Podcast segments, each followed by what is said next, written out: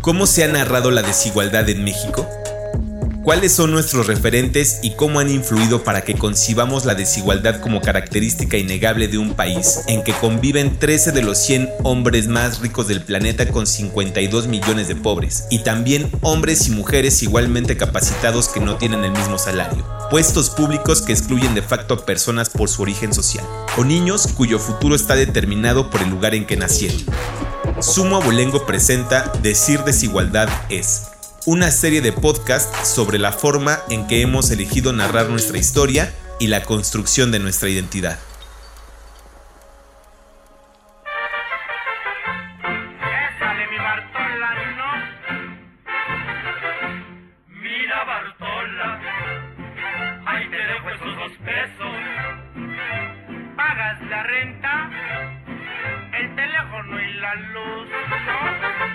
Episodio 1 Así nací y así me moriré. ¿Desde cuándo existe la desigualdad en México? ¿Por qué tendría que importarnos? ¿Hay alguna manera de terminar con ella?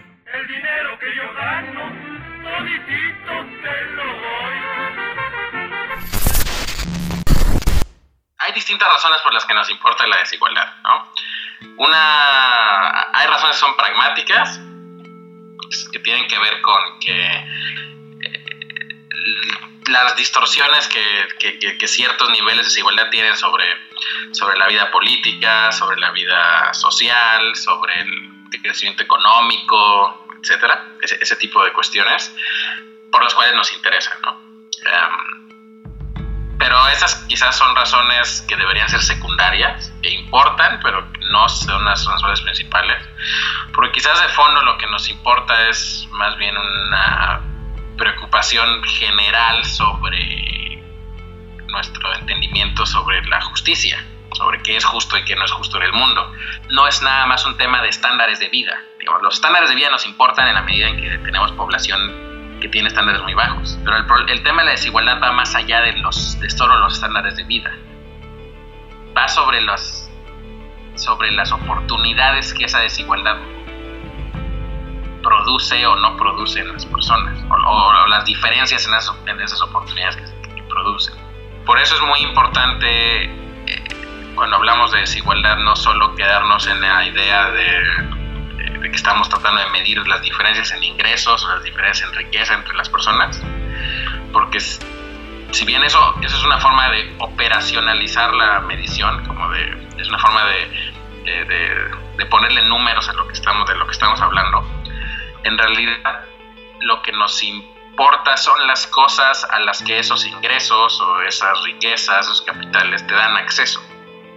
Esa es la verdadera desigualdad. No es, no es, no es, no es un tema de, exclusivo de que una persona tiene un ingreso de tantos millones y otra persona tiene un ingreso de tantos pesos. Es una e, es más bien lo que esos millones o lo que esos pesos le permiten acceder a esa persona. Oye, papachito, que lo pague. Hijo de mi vida, no lo hay. Un lindo y rico venado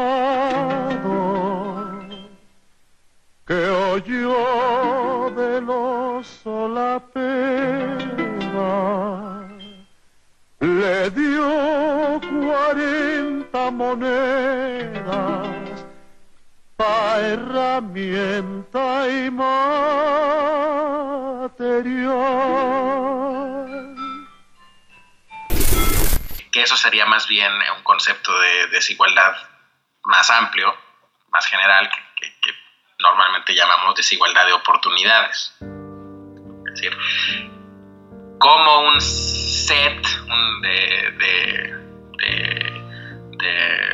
opciones de vida para, las personas es determinado por su capacidad de tener cierto tipo de ingreso, cierto tipo de riqueza, del ingreso o riqueza que tenían sus padres, de la calidad de las escuelas a las que fueron, o de la calidad de la educación que tuvieron, o de la alimentación que podían acceder, etcétera. ¿no? Todas esas cosas al final repercuten en las oportunidades que una persona puede tener de forma efectiva para acceder a ciertas cosas.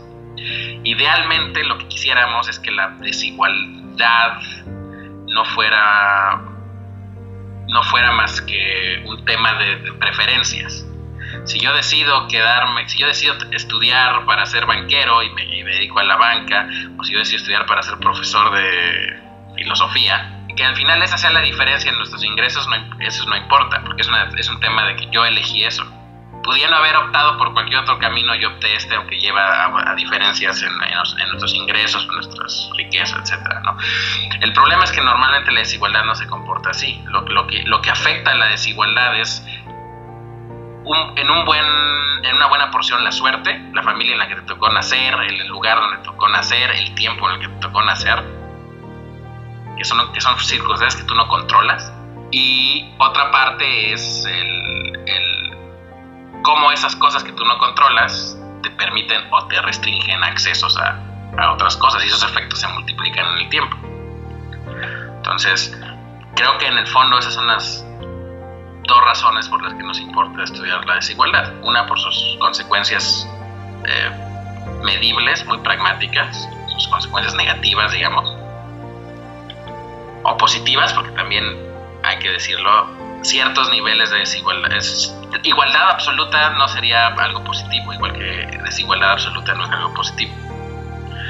Y, y la otra, y quizás más profunda, es, una, es un planteamiento más de, de, la teoría de la justicia, de qué consideramos que es justo o qué no consideramos que, que es justo.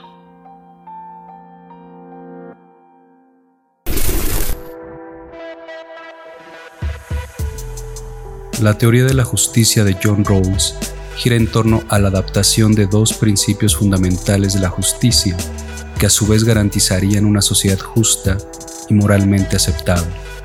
El primer principio garantiza el derecho de cada persona a tener la más básica y amplia libertad compatible con la libertad de los demás. El segundo principio establece que las posiciones sociales y económicas deben ser A, en beneficio de todos, y B, abiertas a todos.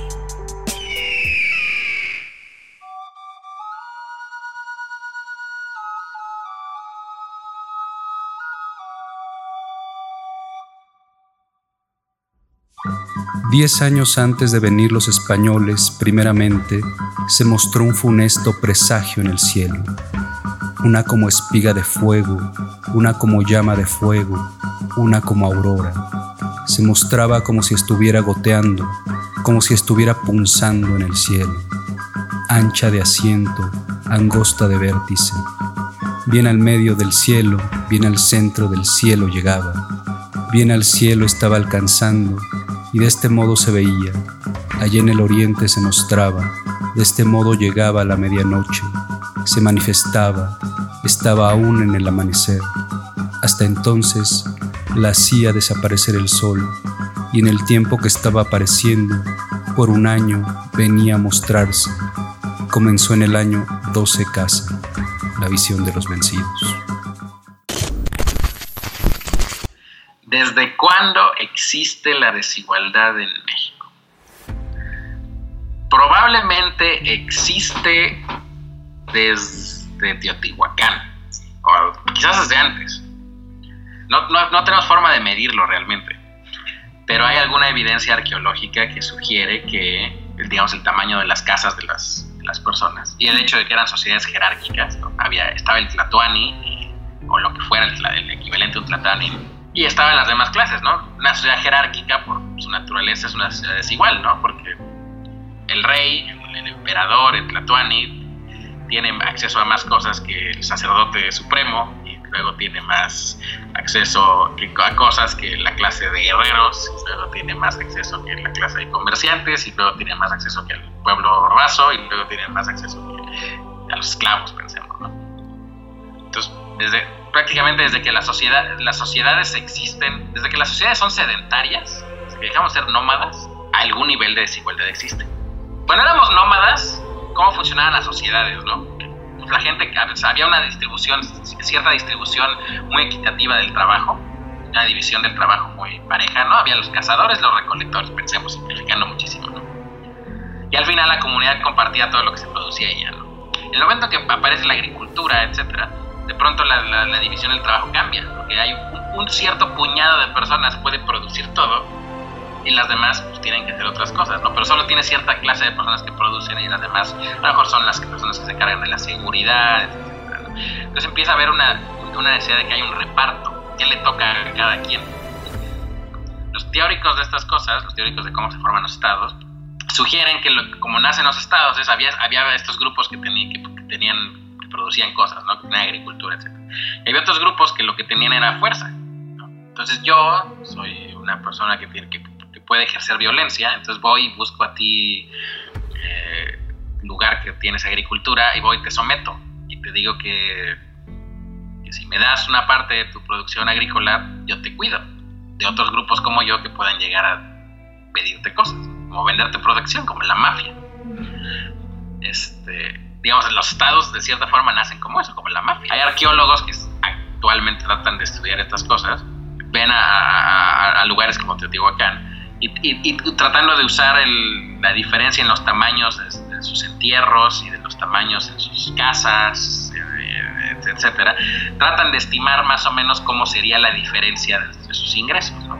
Ese tipo de, de diferencias que puedes medir de los restos arqueológicos te permite inferir cierto tipo de, de desigualdad. Pero no le puedes poner un número, no es como decir, pues el Gini de esto es, o el, o el Tail de esto es, no, no lo puedes hacer. Pero, te, pero te, te habla de que existía desigualdad, en alguna medida, forzosamente existía.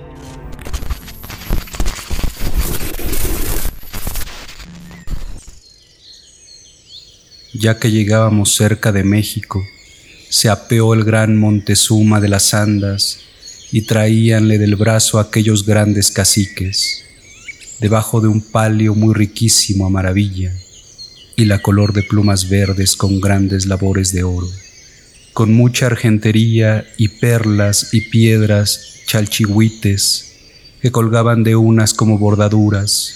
Otros muchos señores venían delante del gran Montezuma, barriendo el suelo por donde había de pasar, y le ponían mantas para que no pisase la tierra. Historia verdadera de la conquista de la Nueva España. Para el caso de México, y esto es algo que yo estoy investigando, nosotros tenemos mediciones de desigualdad más o menos desde 1953. Para atrás no tenemos mediciones. ¿Cuándo la desigualdad se empieza a hacer algo muy notorio? Eso probablemente sí lo podemos contestar con datos más sólidos y probablemente lo, es algo que podemos notar a partir de la colonia. ¿Por qué? Porque para empezar, los, cualquier país que fue una colonia es un país que tiene desigualdad por el simple hecho de que las personas que lo controlan tienen acceso a más cosas que las personas controladas. Los españoles vivían mejor que los mestizos y que los indígenas y demás, ¿no? de todas las castas, ¿no? En el caso de México, eso lo ves muy, muy- con mucha facilidad cuando ves las castas. Una sociedad que tiene un sistema de castas, claramente es una sociedad que tiene muchas desigualdades. Probablemente veríamos que la desigualdad en México durante, durante la al momento de que empieza la colonia, probablemente la desigualdad era alta para sus tiempos. ¿Qué quiero decir con esto? Que probablemente lo que lo que, lo que, lo que, lo, lo que los aztecas, pensamos, lo que los aztecas extraían de sus pueblos vasallos, eh, era todo lo posible sin, digamos, sin, sin exterminarlos. ¿no? Entonces, probablemente el Gini no era muy alto, pero, pero, pero en el contexto en el que vivían probablemente estaba cerca de lo máximo que podía haber llegado ese Gini. Probablemente cuando llegan los españoles eh, y eh, la población desaparece por, por, por las epidemias de, que, que trajeron, ¿no? desaparece como el 90% de la población. Uno esperaría, digamos, si, si vieras el mismo comportamiento que, que tuvo la, la, peste negra en Europa, que los salarios de las personas aumentaran. Pero el tema es que estas personas eran poco más que esclavos para los españoles. ¿no? Entonces, probablemente el nivel de explotación era muy alto. Entonces, a lo mejor no podríamos tener un Gini, no tener una medición tal cual, pero podemos deberíamos tener en nuestra mente la idea de que la desigualdad era muy alta, ¿no? Porque eran, no eran esclavos, pero no tenían los mismos derechos ni, ni mucho menos, ¿no? Luego, conforme pasa el tiempo, pues probablemente conforme como conforme la Nueva España extrae más, la Nueva España era, al final de cuentas, era la, colonia más importante de, España. Y, y, extraía montones impresionantes de, plata y otros recursos para financiar sus otras actividades en el mundo. Probablemente la desigualdad era muy alta. Y luego hasta, y, siguió, probablemente se mantuvo estable en, en esos niveles durante, durante la mayor parte de esos 300 años y se vino a aparecer una como grande llama. Cuando anocheció, llovía, era cual rocío la lluvia. En este tiempo se mostró aquel fuego, se dejó ver, apareció cual si viniera del cielo, era como un remolino, se movía haciendo giros, andaba haciendo espirales, iba como echando chispas, cual si restallaran brasas, unas grandes, otras chicas, otras como leve chispa, como si un tubo de metal estuviera al fuego. Muchos ruidos hacía, retumbaba, chisporroteaba. Rodeó la muralla cercana al agua y en Coyonacasco 70 fue a parar. Desde allí fue luego a medio lago, allá fue a terminar. Nadie hizo alarde de miedo, nadie chistó una palabra, pues al siguiente día nada tampoco sucedió no hacían más que estar tendidos. Tendidos estaban en sus posiciones nuestros enemigos. La visión de los vencidos.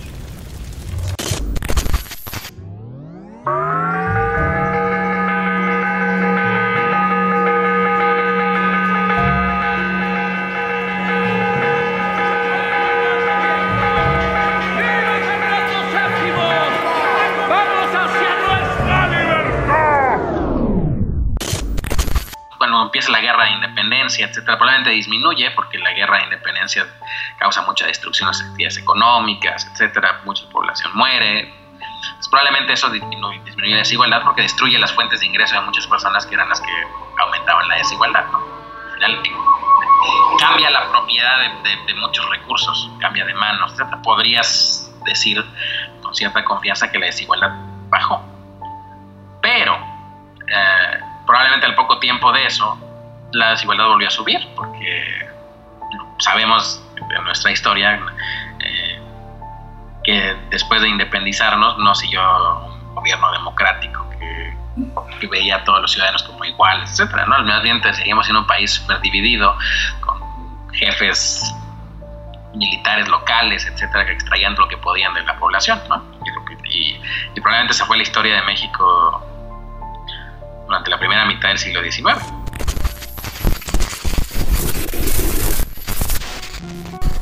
de la famosa México el asiento, origen y grandeza de edificios, caballos, calles, trato, cumplimiento, letras, virtudes, variedad de oficios, regalos, ocasiones de contento, primavera inmortal y sus indicios, gobierno ilustre, religión y Estado. Bernardo de Balbuena, Grandeza Mexicana. La evolución de la economía en el México independiente es una historia muy triste. Em, después de la independencia, en 1821, algunas estimaciones de, historiadores eh, desde los años 70 hasta, digamos, los años 2000, la primera década del siglo XXI, que han tratado de investigar el, periodo, han, eh, han encontrado o han hecho distintas conjeturas que posiblemente la economía se, se, contrajo en, en, alrededor del 50%, es decir, la mitad del tamaño, digamos, la economía mexicana perdió la mitad de su tamaño después de la independencia. Eso nos habla de que con toda seguridad los estándares de vida en México en el periodo disminuyeron dramáticamente. La, la, calidad de alimentación, la calidad de, de todo, la producción en general económica sufrió muchísimo. Estamos hablando también en un contexto de una economía que, que heredó eh, una serie de instituciones no muy favorables al, al, desarrollo económico y no muy favorables sobre todo al desarrollo de las personas, cierto tipo de instituciones que, que venían de, de, la colonia, que venían de la corona española, que en la literatura les, les conozco como instituciones extractivas y que sin duda generaban estas como estructuras regionales donde tenías grandes caciques o grandes este, como líderes regionales que administraban todo, la economía, la violencia, etcétera, ¿no? Entonces, probablemente había una gran concentración de riqueza en pocas manos, que también era un era resultado de lo mal conectada que estaba la economía en ese periodo. Una anécdota que cuenta mucho el mismo John Cotsworth es que justo uno de los proyectos más grandes que se buscaba en ese periodo era conectar el país y uno de los proyectos más grandes específico era el tren Veracruz-México. Ese tren este, empezó en, en, los años, en la década de los años 30 del siglo XIX, 1837, 1838, algo así, en el gobierno de Anastasio Bustamante, y terminó eh, unos años antes de Porfirio Díaz en el gobierno del Lerdo de Tejada porque no se podía conectar. No, estamos hablando, no es una distancia enorme si pensamos en la distancia entre el puerto de Veracruz y la Ciudad de México, pero en ese periodo era una distancia que te tardaba 12 meses en recorrer a caballo o en mula o en lo que estuvieran moviendo. Entonces, imagínate mover mercancías, mover cosas, no era muy difícil. Y si eso es a la Ciudad de México, ahora pensemos en mover eso a, Sonora, a Coahuila, o a Chihuahua. Imposible, ¿no? Entonces era un país extremadamente fragmentado. Y eso favorecía que pues, la, digamos, cada región tuviera sus, sus élites locales que probablemente controlaban todo. Porfirio, ¿qué significa esa palabra? ¿Democracia? Pues significa libertad. Libertad para que un hombre diga lo que piensa. Para que respeten sus creencias. Significa igualdad de oportunidades. No. No, ese no puede ser su significado, Porfirio. Maximiliano nos ofrece todas esas cosas sin democracia. ¿Qué es entonces lo que quiere arrebatarnos? Solo el derecho a gobernar nosotros. Ese debe ser el significado de la palabra Porfirio. El derecho a gobernar nosotros. El derecho de todo hombre a regir su destino y el de la nación en la que vive. Y puesto que ningún hombre se gobierna en la esclavitud, quiere decir que la libertad mana de ella como el agua de la sierra. Le he entendido, señor Juárez. Por ese lado, probablemente la desigualdad era bastante alta. Un argumento contrario a eso es que eh, países o regiones tan pobres como México, que, que son eh, primordialmente rurales, son sociedades agrarias, tienen un límite, digamos, biológico a qué tanta desigualdad puede sostenerse, que es que las personas sigan vivas. ¿no? Si, si, si, si, la desigualdad es tanta que una persona o un grupo de personas extrae tanto al grado que, las, que, la, que, las, que los estándares de vida caigan al punto donde ya no pueden sostener que las personas sigan vivas, este, no funcionaría, porque al mismo tiempo que extrae todo lo que puede, terminaría con toda la eh, con toda la producción que eventualmente podría pasar, ¿no? Entonces eh, hay un límite en qué tanto se puede extraer, que digamos ese límite podría ser, que no, no, no es una cuestión eh, medible en los hechos, es un, es, es, es un asunto hipotético, pero tiene sentido ese, ese límite es eso, es extraer lo máximo, pero no tanto como para que se empiecen a morir las personas, ¿no? Entonces hay un, hay un límite en qué tanta desigualdad se puede sostener, ¿no? Que está dado por el tamaño de la economía. El siglo XIX mexicano es guerras, guerras, guerras, guerras, guerras, guerras, revueltas, escándalos, problemas, todo hasta 1877. Bueno, digamos, la República restaurada arregla unos, algunos de esos problemas, pero sigues teniendo muchos problemas regionales. ¿no? muchos problemas de inseguridad. Los caminos están atascados de bandidos y, demás. Por eso Juárez termina creando los, los eh, la policía rural, los, los, rurales, para que fueran y pusieran orden en los lugares donde el, el, Estado mexicano no tenía recursos para poner orden, entonces él mismo le pagaba en muchos casos a mismos criminales para que se pasaran del lado de la ley y, pusieran orden en los lugares, etcétera, porque el Estado mexicano era muy débil fiscalmente, no, no, no se desarrollaba, etcétera.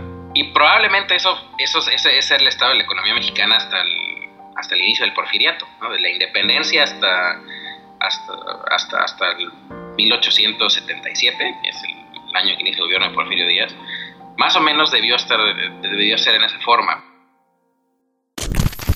Mira, Porfirio, cuando un rey se equivoca, él cambia al pueblo. Cuando un presidente se equivoca, el pueblo le cambia a él. Empezando la década de los 30 del siglo XIX, las cosas empiezan a cambiar porque probablemente muy malas razones, pero empieza a haber mucha estabilidad política. El porfiriato trajo eso, sobre todo al principio, trajo estabilidad política. Y eso, y eso trajo paz, y esa paz trajo inversiones, etcétera, que empezó a hacer que la economía empezara a revertir esos décadas previas de, contracción y de estancamiento. A partir de, estas épocas, de estos momentos, probablemente puedes tener más confianza de que la desigualdad probablemente empezó a crecer.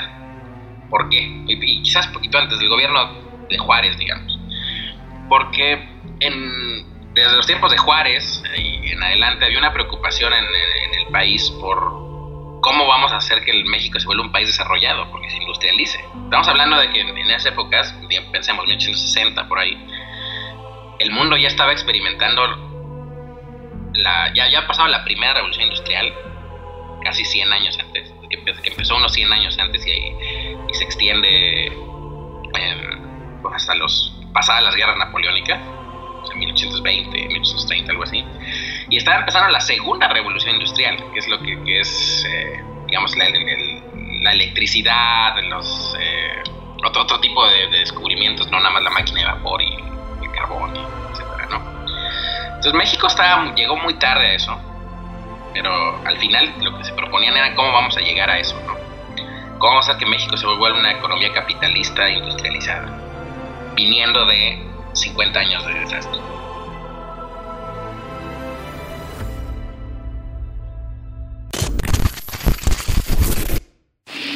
Contestación que el señor general Porfirio Díaz, presidente de la República Mexicana, da a una carta del señor Tomás A. Edison.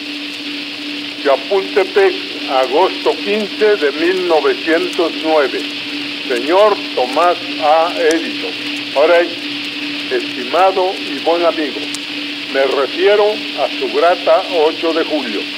Yo también como usted recuerdo con placer el tiempo aquel en que tuve la satisfacción de conocerle y conocer sus atrevidos experimentos, haciéndome partícipe de su fe inquebrantable en el grandioso porvenir de las ciencias físicas. Fue allá en su patria, en los primeros días de la luz eléctrica en Nueva York y desde entonces presentí en usted al héroe del talento, al triunfador del trabajo, al que más tarde habría de someter a disciplina el fuego arrebatado por Franklin a los cielos para perpetuar acá en la tierra, en sus maravillosos aparatos fonográficos, la cariñosa voz de los seres amados reproduciendo todos los ritmos, todos los acentos y todas las modulaciones del lenguaje humano.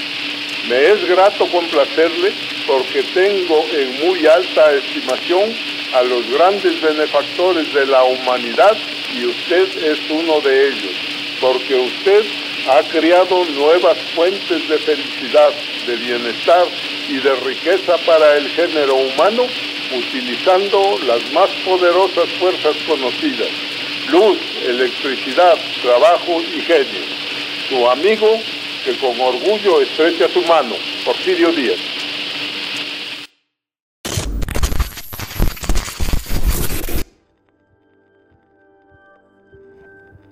¿qué nos dice eso? no podemos medir a, esos puntos, no, hasta ahora no hemos, no hemos podido medir, pero sí tenemos idea de que pudo haber pasado. En las economías agrarias, como lo era México en esos momentos todavía, el principal factor que determina la riqueza, que determina la concentración del ingreso, es la tierra, la posesión de la tierra.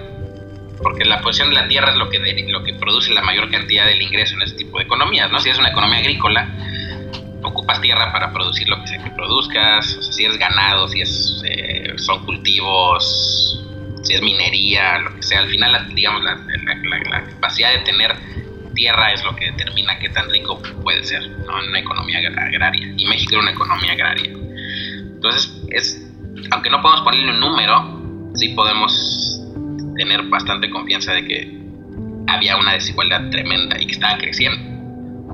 Aunado con, e, digamos, con ese estado de las cosas, justo en, el, en, en esos periodos, en ese periodo, digamos, después de que viene toda esta desamortización de las tierras, etcétera, México empieza su, desarrollo industrial. México empieza a, industrializarse poco a poco. Y sabemos, digamos, es una de las, de las teorías dominantes durante mucho tiempo sobre cómo se desarrolla la desigualdad, que el proceso de industrialización implica que la desigualdad crezca. Conforme pensamos que una economía tradicional, todos, agraria, etc., y de pronto empieza a desarrollar un sistema, un sector industrial ese sector industrial de la economía eh, empieza a crecer y empieza a atraer eh, trabajadores de la parte tradicional de la economía, ¿no? del sector agrario. Esos trabajadores nuevos que está absorbiendo el nuevo sector industrial a lo mejor tienen mejores salarios, porque son trabajos que, de mayor productividad o que, etcétera, que demandan otro tipo de condiciones. Probablemente también son más urbanos. Entonces, digamos, eso empieza a crear más desigualdad porque de pronto te encuentras que una parte de la, de la población probablemente tienen, empiezan a, generar mayores ingresos a, través de este sector de la, economía, ¿no? mientras el resto se rezaga. En México hay evidencia, digamos, eh, mixta sobre esto. ¿Por qué? Sí es cierto que México se empieza a industrializar y sí es cierto que eso genera cierta, digamos, cierta polaridad, cierta polarización entre los sectores de la economía sí, es posible que, llevaran la economía a una mayor desigualdad. Pero también lo que es cierto es que México en ese momento, más, al menos el 70%, quizá poco más de la población, seguía viviendo en, comunidades rurales, sigue siendo una economía bastante rural. Entonces, ¿cuál de esas fuerzas dominó en ese momento? No sabemos, pero, pero probablemente la desigualdad era relativamente alta para, los, para el nivel de desarrollo que tenía la economía. ¿no? Y creo que la mayor evidencia de eso es que durante los siguientes 15 años, justo estalló la Revolución Mexicana, cuando esos niveles de desigualdad eh, crecieron un poco más.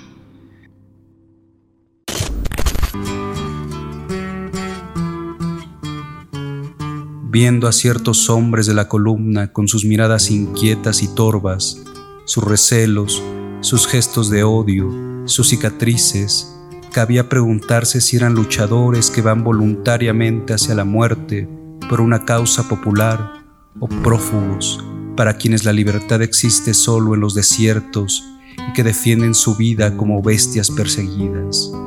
¿Somos soldados o somos?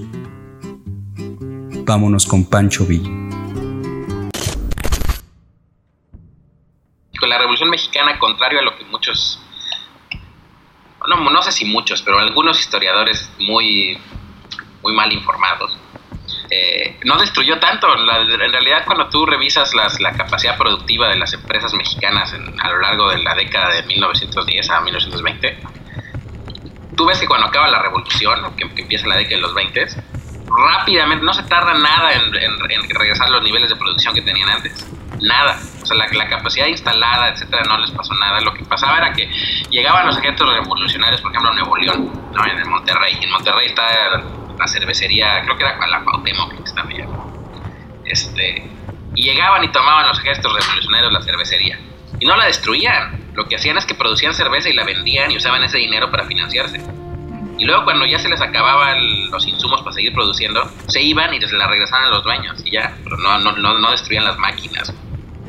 Entonces, realmente no, no hubo una destrucción de capital lo que sí se destruyó mucho fueron las, líneas de ferrocarril, las, las, vías, ¿no? Y eso sí dañó la economía porque dañó la conectividad, ¿no? Pero, pero en sí la capacidad productiva, ¿no? Y de hecho la capacidad productiva probablemente aumentó muy rápido después, en la, la década de los 20, antes de la Gran Depresión, ves cómo crece muy rápido. Y después de la Gran Depresión, digamos, aproximándote al cardenismo, los, a 32, 33, así, y después en el cardenismo, otra vez se empieza a recuperar y crece muy rápido. Ahora impulsada por una dinámica también un poco distinta, que era lo que pasaba por la Segunda Guerra Mundial, que permitió que se industrializara más rápido toda México.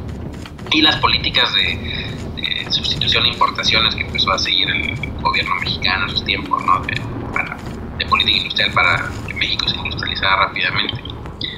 Entonces, definitivamente la revolución no tuvo los efectos, digo, la violencia de la revolución no, no tuvo los, los efectos que tuvo la violencia del siglo XIX. Y muchos, y hay historiadores, por ejemplo, como Katz eh, y como, como Womack, que, que, en sus trabajos describen cómo muchos de los hacendados que fueron expropiados durante la revolución, después de la después del digamos de que acaba la revolución los años 20, etcétera. Muchos recuperan sus tierras, o no completamente, pero partes de sus tierras, ¿no? Y incluso les dejaban escoger, este, eh, digamos, la qué parte querían recuperar, ¿no? Y normalmente escogerían la parte más valiosa. Entonces, eso, las, las, la, la guerra por sí misma no es lo, lo, lo, que, lo que comprimió la distribución del ingreso en México más bien lo que la comprimió fueron la serie de conquistas que, digamos, el lado obrero de la revolución trajo.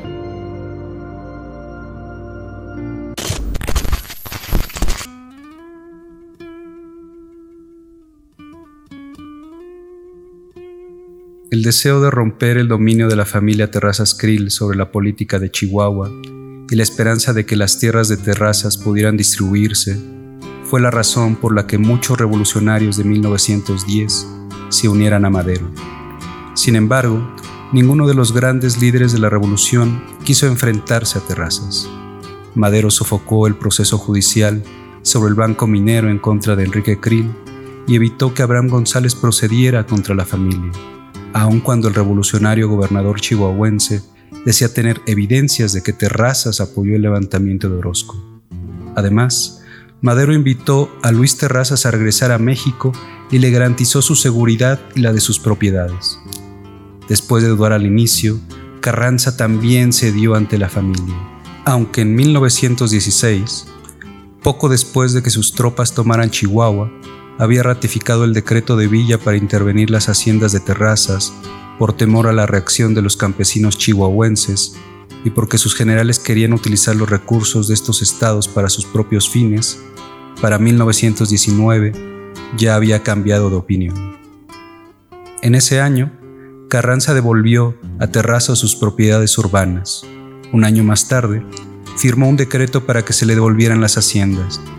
Solo Villa desafió abiertamente a Terrazas. La expropiación de las tierras y la promesa de redistribuirlas tras el triunfo de la Revolución fueron la principal razón de la popularidad de Villa en Chihuahua. Vida y tiempos de Pancho Villa.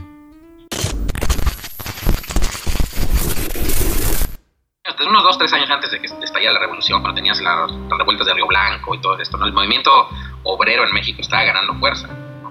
Estaban luchando por, derechos laborales, por, su derecho a huelga, por su derecho a, no, trabajar eh, todos los días de la semana, que no fueran jornadas de 16 horas, etc.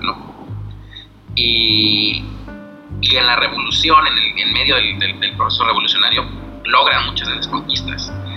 En parte porque la revolución, una cosa que trajo fue que durante lo que duró la revolución trajo gobiernos muy débiles cambiaban cada rato, porque la convención entre Zapata y Villa ponían un presidente y luego ese presidente lo quitaban y luego llegaba otro y luego llegaba otro y tenías a Carranza que, también era presidente, pero no tenía, pero seguías en medio de la guerra, ¿no? Y tenías una guerra muy cruenta entre el, ejército constitucionalista, ¿no? de Carranza y Obregón contra, la división del norte, ¿no? en particular este, Francisco Villa, que era una guerra purísima, sobre todo en el Bajío que al final hizo, por ejemplo, que el ejército constitucionalista, que Obregón y Carranza, le dieran muchas concesiones a, los obreros, sobre todo a, Veracruz, Puebla, etcétera, para que pelearan en su ejército, para que se sumaran con ellos en lugar de que se sumaran con Villa, ¿no? O con Zapata en el centro.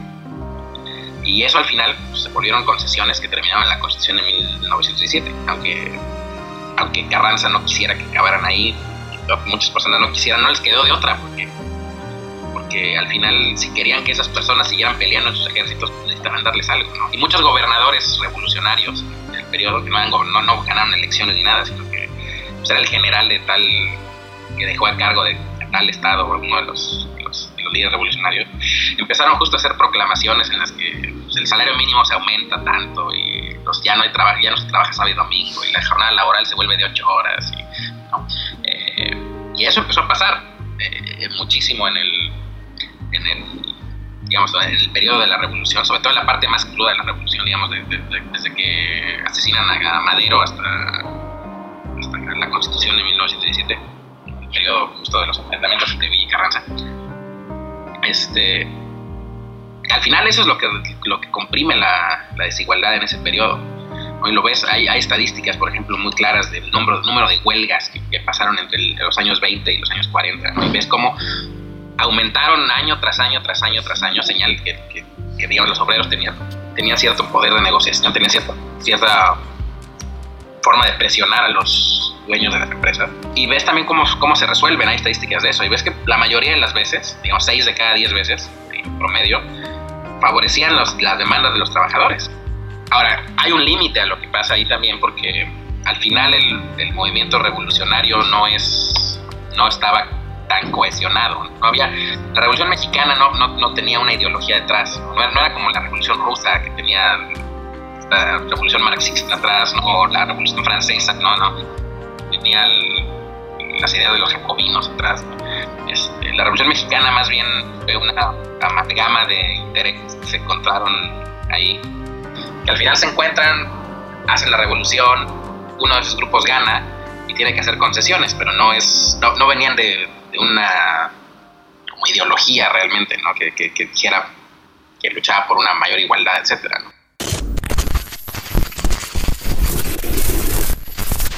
sangre roja, sangre de los obreros muertos en los engranes, sangre cuya congoja trocabas en monedas para pagar desmanes, sangre que desespera de su eterna prisión y que se precipita con una fuerza trágica buscando salvación, sangre que en dinamita hace estallar su propio corazón, sangre que parece lumbre, sangre que proyecta luz, sangre de la muchedumbre, de Carlos Marx y de Jesús, ennegrecida por el sacrificio, amoratada por el silicio y despreciada por la sangre azul.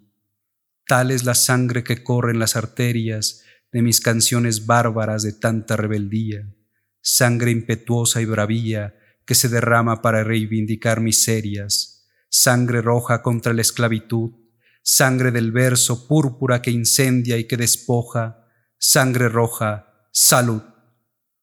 Sangre roja.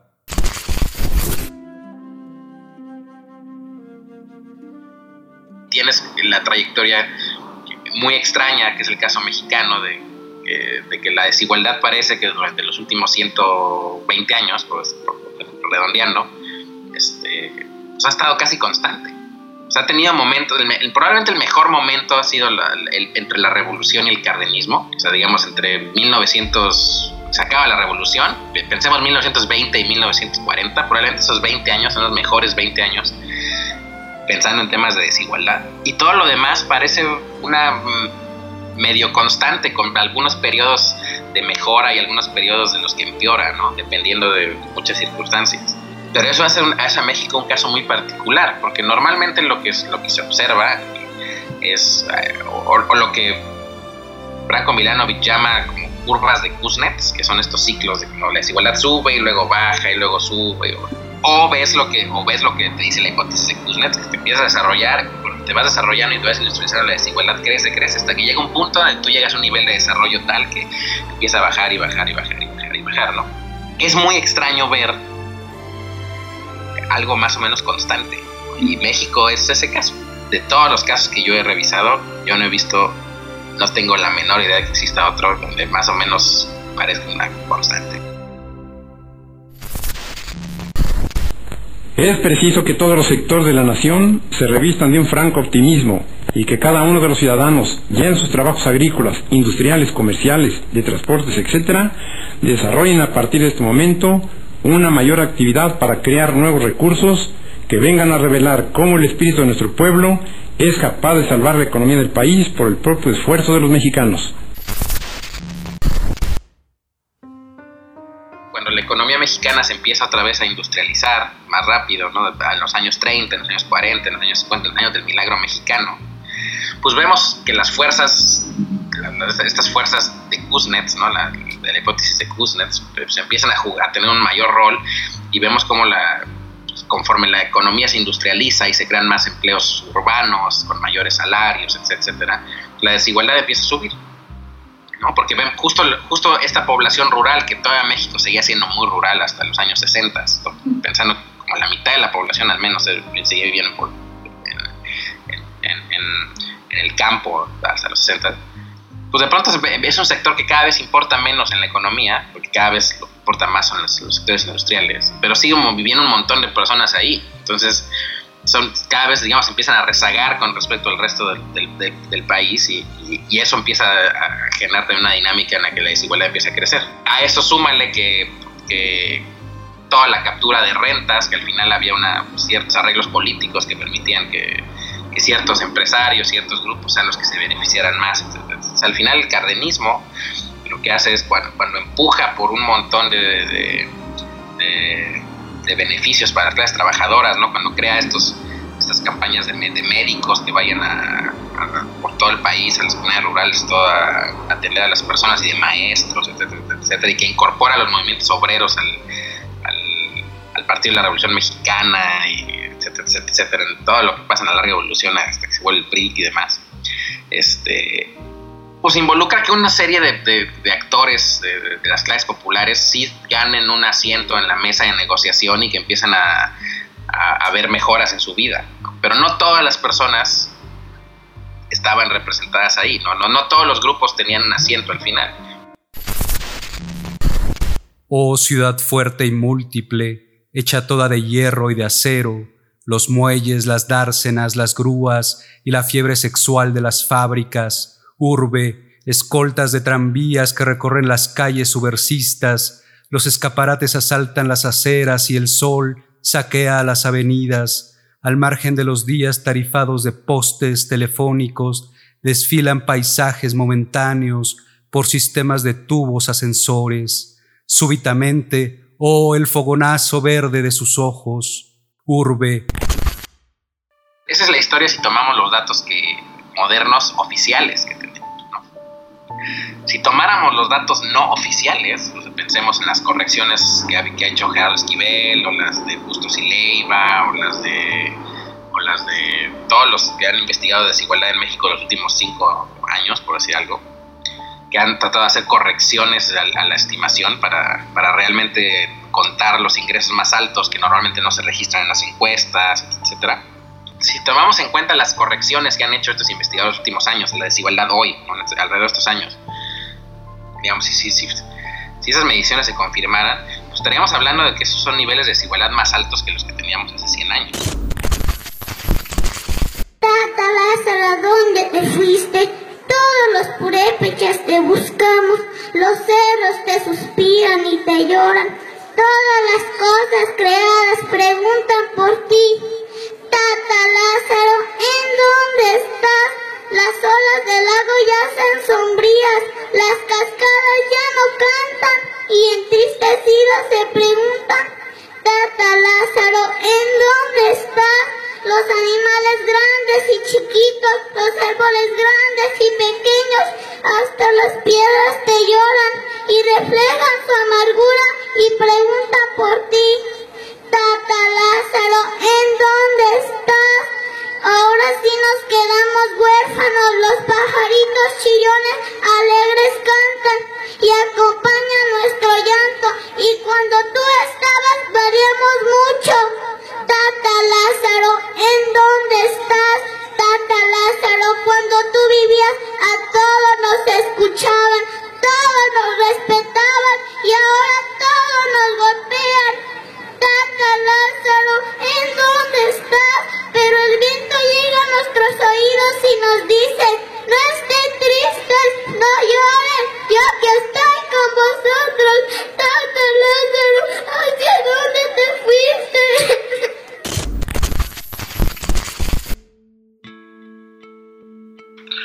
Bueno, al final, el tema es que en México, eh, que es un país que tiene 50. 53 millones de pobres, más o menos 52 pues, alrededor, y otros 20 millones de personas, poco más en, vulnerabilidad, tienes como muy claro ese vínculo, que la, tienes, la mayoría de las personas son pobres, o un muy, no la mayoría, pero un número muy significativo de las personas son pobres. Eso los hace desiguales. Luego tienes otra porción de la, de la, población que no es pobre, pero está muy. Cualquier accidente que pasa en su vida, enfermedad o lo que sea, los haría pobres. Y eso los hace desiguales. Y luego tienes una, un grupo muy pequeño de personas, pensemos en la clase media, que, que tiene diferencias muy marcadas con la élite económica del país.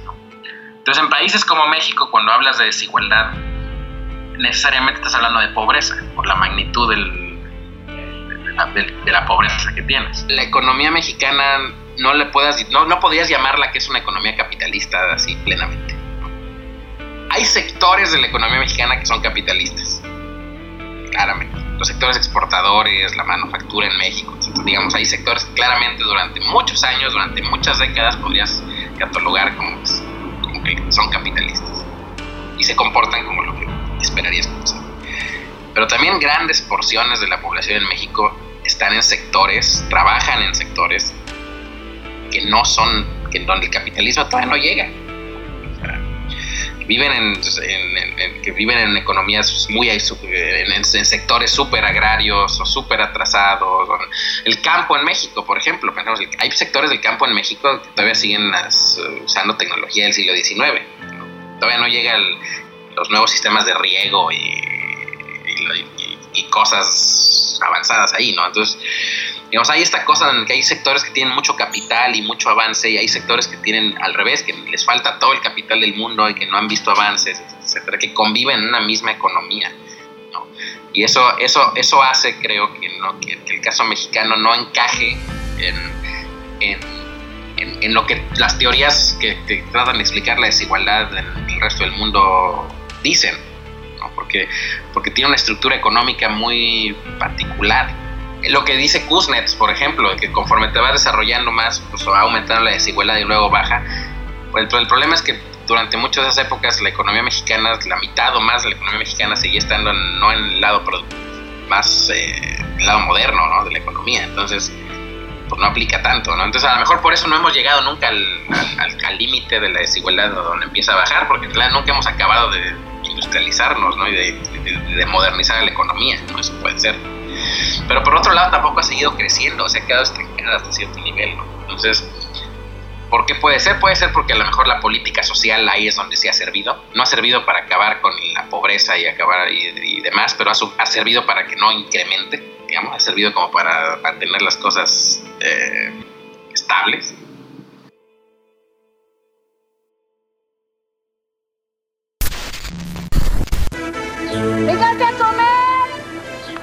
Bien va la siembra? ¿Cómo lo hiciste? Si yo me acuerdo que hasta te querías ir al otro lado. Trabajando, Manuel. Trabajando. ¡Eh! Palabra, Manuel. Confiaron en nuestra palabra. ¡Papá! El año pasado no nos alcanzaba. Para colmo hubo helada. ¿Y entonces? Nos unimos en solidaridad y nos dieron crédito. Y fue a la palabra. ¿Tampoco lo vas a pagar? Claro, la palabra es la palabra. Iniciamos así, con un gran paso adelante, la firme recuperación del salario mínimo real, que es sin duda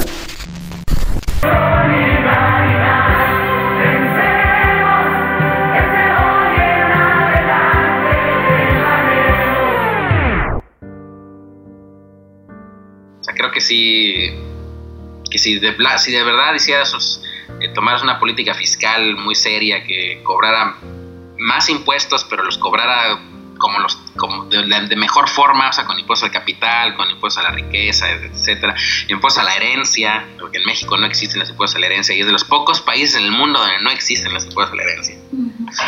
Este, que curiosamente el impuesto a la herencia es, es una, por ejemplo, producto del en 1926 se introdujo, en justo en ese periodo bonito después de la revolución y, el fin del el impuesto de la renta se creó en 1924, el impuesto de las herencias se creó en 1926. O tienes como muchas cosas que justo hicieron que ese periodo fuera el periodo de menor desigualdad que hemos tenido, ¿no? Eh, si pudieras hacer todo eso a futuro, crear el tipo correcto de impuestos, cobrarlos bien, redistribuir ese dinero de forma correcta en sistemas de salud, educación, etcétera, en acceso a servicios públicos de calidad, garantizar igualdad de oportunidades a través de eso. Si pudieras romper monopolios, etcétera, generar mayor crecimiento económico. Y creo que no, te- se tardaría 100 años en tener resultados. Don Beto, don Beto, don Beto, don Beto. ¿Qué pasó? Ya no vamos a usar burros para cargar la mercancía. Ya podemos sacar a los enfermos. Ya tenemos carretera. ¿Y ahora qué mosca te picó? La carretera que hemos esperado tantos años. No me cotorrees, Jacinto. Le estoy hablando en serio. ¿Se acuerda del comité de solidaridad que hicimos? ¿Sí? Pues ya está todo listo. Y mañana es el gran día. Todo el trabajo que hicimos para construirla. Mañana lo veremos como una realidad. Mañana se inaugura nuestra carretera. Porque lo hizo, él sabe cómo hacerlo. Ernesto Cedillo, bienestar para tu familia.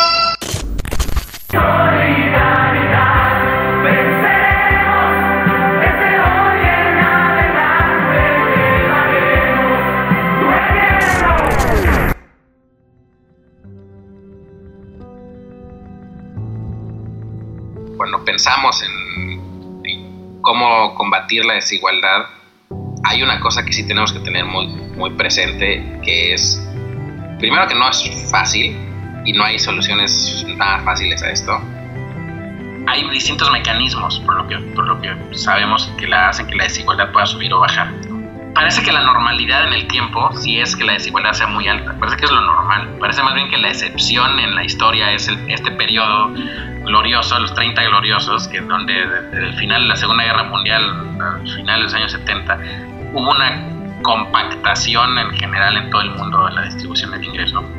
Parece que eso es una anomalía, que fue una anomalía creada por los estados de bienestar y por las altas tasas impositivas y por la destrucción que trajeron las guerras, ¿no? La destrucción masiva de capital. Parece que eso es lo que, lo, lo que, lo que ha pasado. Más bien, más, bien, más bien la pregunta es, quizás es, ¿cómo podemos disminuir la desigualdad, ¿no? Eh, De forma consistente y persistente.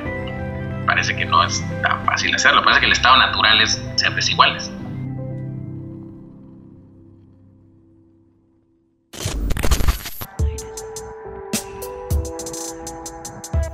Tal vez la desigualdad es un fenómeno natural.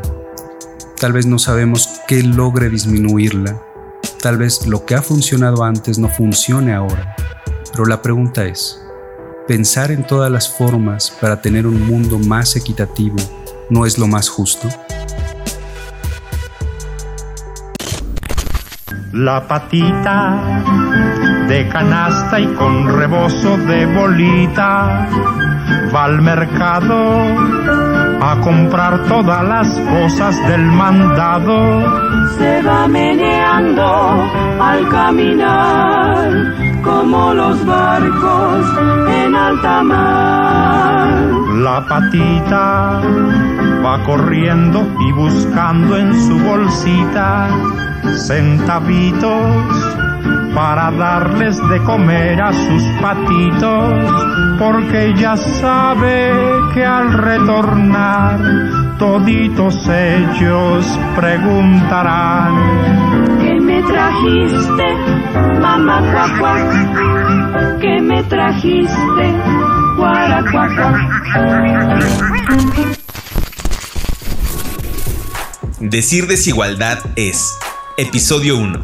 Así nací y así me moriré. Historia de la desigualdad en México. Una producción de Suma Bolengo para No FM Radio. Idea original, Oscar Suárez Alemán, Diego Castañeda Garza y Martí Gil. Investigación y guion, Gabriela Astorga, Mónica Moreno y Benjamín Morales. Producción y edición, Mónica Moreno y Sebastián Morales. Locución, Iván Cruz Osorio y Óscar Suárez Alemán. Diseño gráfico, Gonzalo Fontano. Agradecemos al Fondo Nacional para la Cultura y las Artes el apoyo proporcionado para la realización de este programa. No FM. Todo menos miedo.